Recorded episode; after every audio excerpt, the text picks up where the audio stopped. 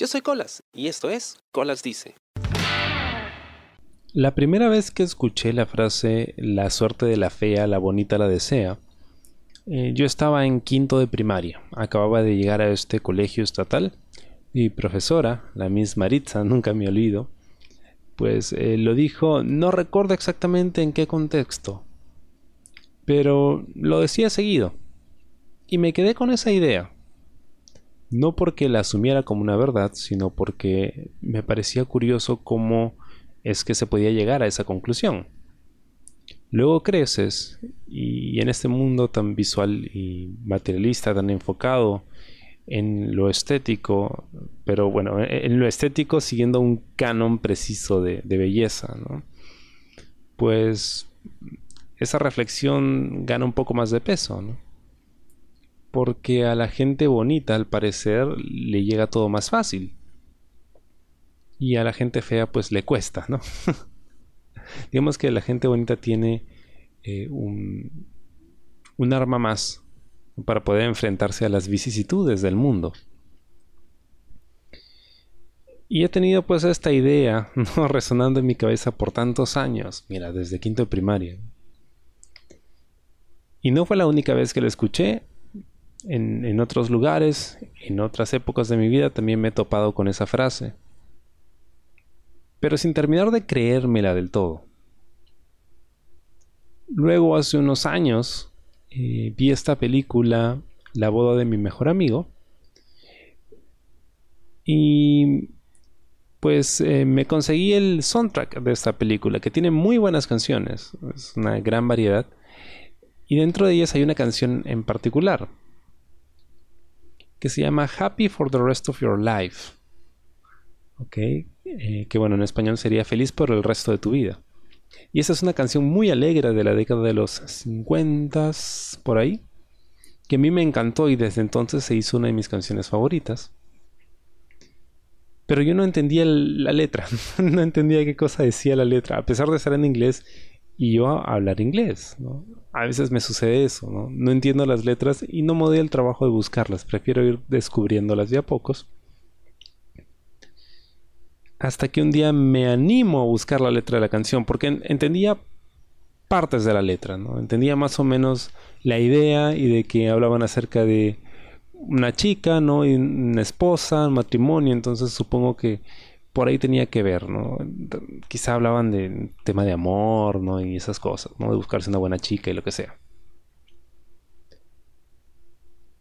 Y de repente busco la letra, la encuentro y la letra decía, si quieres ser feliz por el resto de tu vida, consíguete una fea para hacerla tu esposa. Sí, tómalo como un consejo personal, ¿no? Una fea es un mejor partido, Y la letra se dedica a hablar de cómo las feas pueden ser mejores esposas. Ahora, esta letra hoy en día puede ser vista como una pésima letra, súper machista y todo lo demás, pero hay que tomarla dentro del contexto en el que fue escrita, ¿no? estamos hablando de la década de los 50, donde después de la Segunda Guerra Mundial, que las mujeres habían adquirido pues este estatus de estar hasta cierto punto al mismo nivel de los hombres, porque todos los hombres iban a la guerra y las mujeres se quedaron en Estados Unidos, pues trabajando en las fábricas, además de cuidando a sus familias, ¿no? Y pues, o sea, de pronto tuvieron gran relevancia, pero cuando regresan todos los hombres, las devuelven a las cocinas, ¿no? Y nuevamente las ven como objetos. Entonces, en ese contexto, se hace esta canción que es muy divertida, es muy alegre, pero que tiene un mensaje feo, ¿no? y cuando entendí la letra finalmente, volví como un flashback a esa clase en la que mi profesora en quinto de, primaria mencionó esto de que la suerte de la fea la bonita la desea. O sea, al final, ¿qué cosa significaba eh, la suerte de la fea? Al parecer, según la canción, la suerte de la fea era que, pues, como era un mejor partido, iba a poder conseguir un buen esposo, ¿no? Y pues iba a ser feliz por el resto de su vida, ¿no? Con su matrimonio. claro, una visión un poco retorcida de, de, lo que sería el matrimonio, ¿no? o, de, cuál es el objetivo detrás de, ¿no? Porque al final, eh, o sea, esta canción habla acerca de que esta mujer te va a cuidar y te va a atender bien porque es fea, ¿no? Entonces, como le has dado bola o le has hecho caso porque es fea, entonces agradecida te va a cuidar. Y que por el contrario, si te metes con una bonita, la bonita siempre te va a ver hacia abajo, ¿no? Porque eres un ser inferior. Sí, pues eh, puede sonar muy, muy machista, ¿no? Pero guarda ciertas verdades con las que me he topado durante mi vida.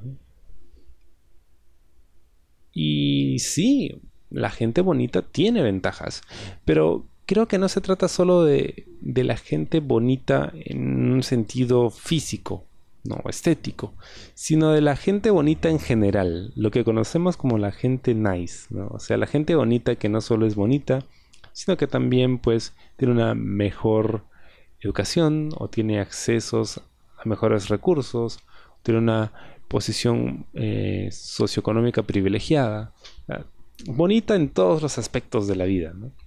Obviamente esa gente tiene pues eh, mucho más facilidades en la vida, ¿no? Es fácil es más sencillo conseguir un empleo, ¿no? Conseguir mejores partidos, conocer, conocer gente pues de su mismo estatus, ¿no? O por lo menos se da la libertad de escoger, porque tiene más opciones. Mientras que los que no somos tan bonitos, pues tenemos que muchas veces conformarnos con lo que sea que tengamos al frente, ¿no? Muchas veces también en términos de relaciones de pareja. Pero volviendo a esto de la suerte de la fea, la bonita la desea, se entiende como que al final esta persona bonita, por ser como se dice en inglés, all looks, no substance, o sea, bonita por fuera, pero no por dentro, al final pues no termina siendo valorada, ¿no? Y se la ve más como una carga que como un apoyo, ¿no? Y esto también amerita mucha reflexión, porque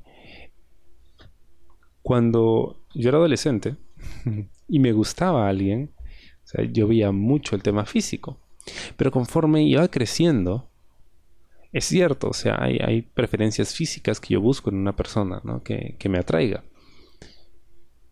Pero de pronto el físico empezaba a perder peso, ¿no?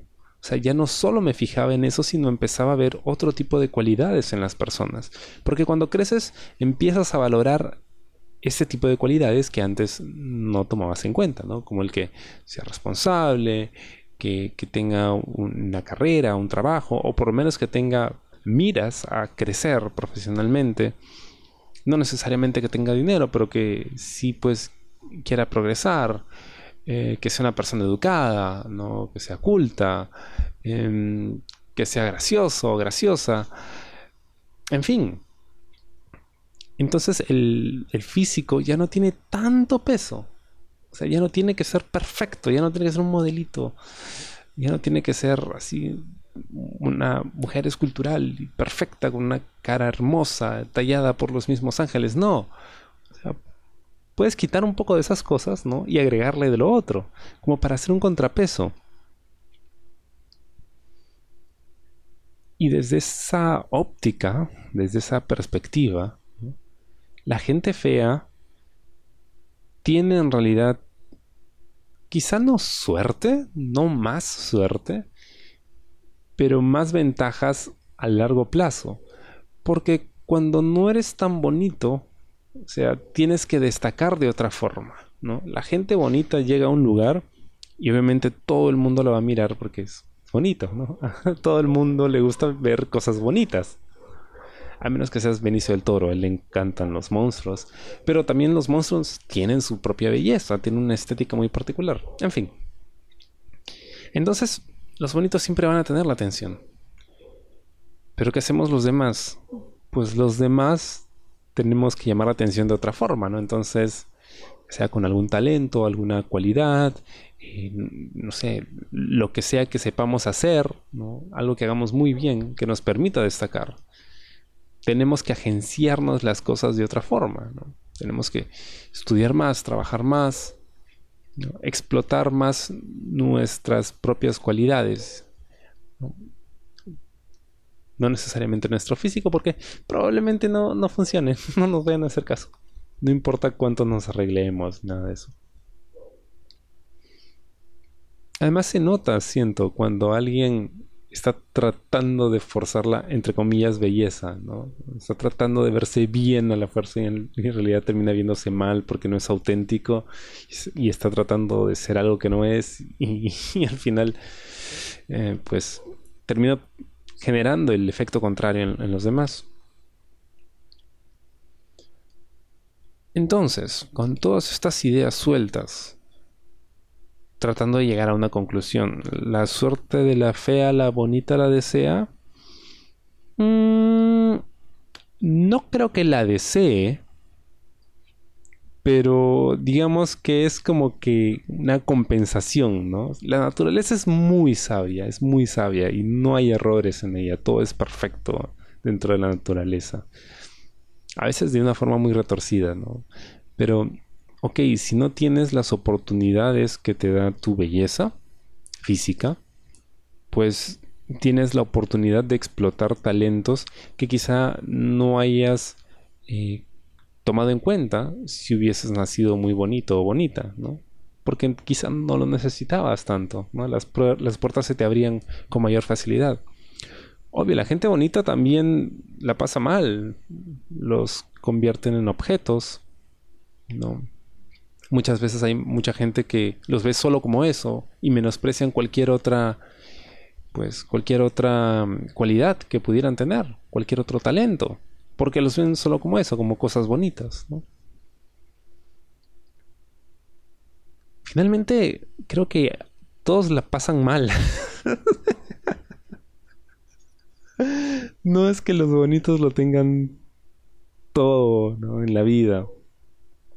Es cierto, en una sociedad como la nuestra, donde la imagen lo es todo, puede que tengan más oportunidades al inicio, pero después, quién sabe, Porque al final, eh, creo que esto lo decía eh, la jueza Judy, que tiene un programa en Estados Unidos que es algo así como la doctora Polo de Caso Cerrado, una vaina así, ¿no?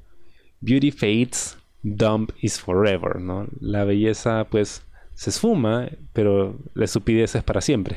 entonces, llega un momento en el que la gente bonita ya no va a ser tan bonita, entonces va a tener que echar mano de lo que sea que Dios le haya dado, además de su belleza física, ¿no? Los que no la tienen tanto, pues puede que con el tiempo mejoren, puede que no, pero aprovechen esa oportunidad, ¿no? Para explotar aquello que la naturaleza les ha dado, porque estoy seguro que algo les ha dado. Siempre busca la forma de compensarnos. Si nos falta algo, nos dará alguna otra cosa. Como cuando perdemos un sentido y los otros sentidos se potencian. Bueno, así funciona también con el tema de la belleza. Ok, no tenemos belleza física, pero puede que tengamos belleza espiritual. Ya si no tienes ninguna de los dos, estás jodido, ¿no? Pero, pero creo que la idea es esa. Creo que la suerte de aquel que sabe cultivar su belleza interior, pues es la que desea la gente que, que en realidad solo tiene belleza física.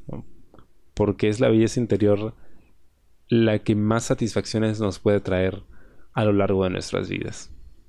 Espero te haya gustado el programa de esta semana y conmigo será hasta la próxima. Yo soy Colas y esto fue Colas Dice. Chao. ¿Te gustó el programa? Sí. Suscríbete y comparte.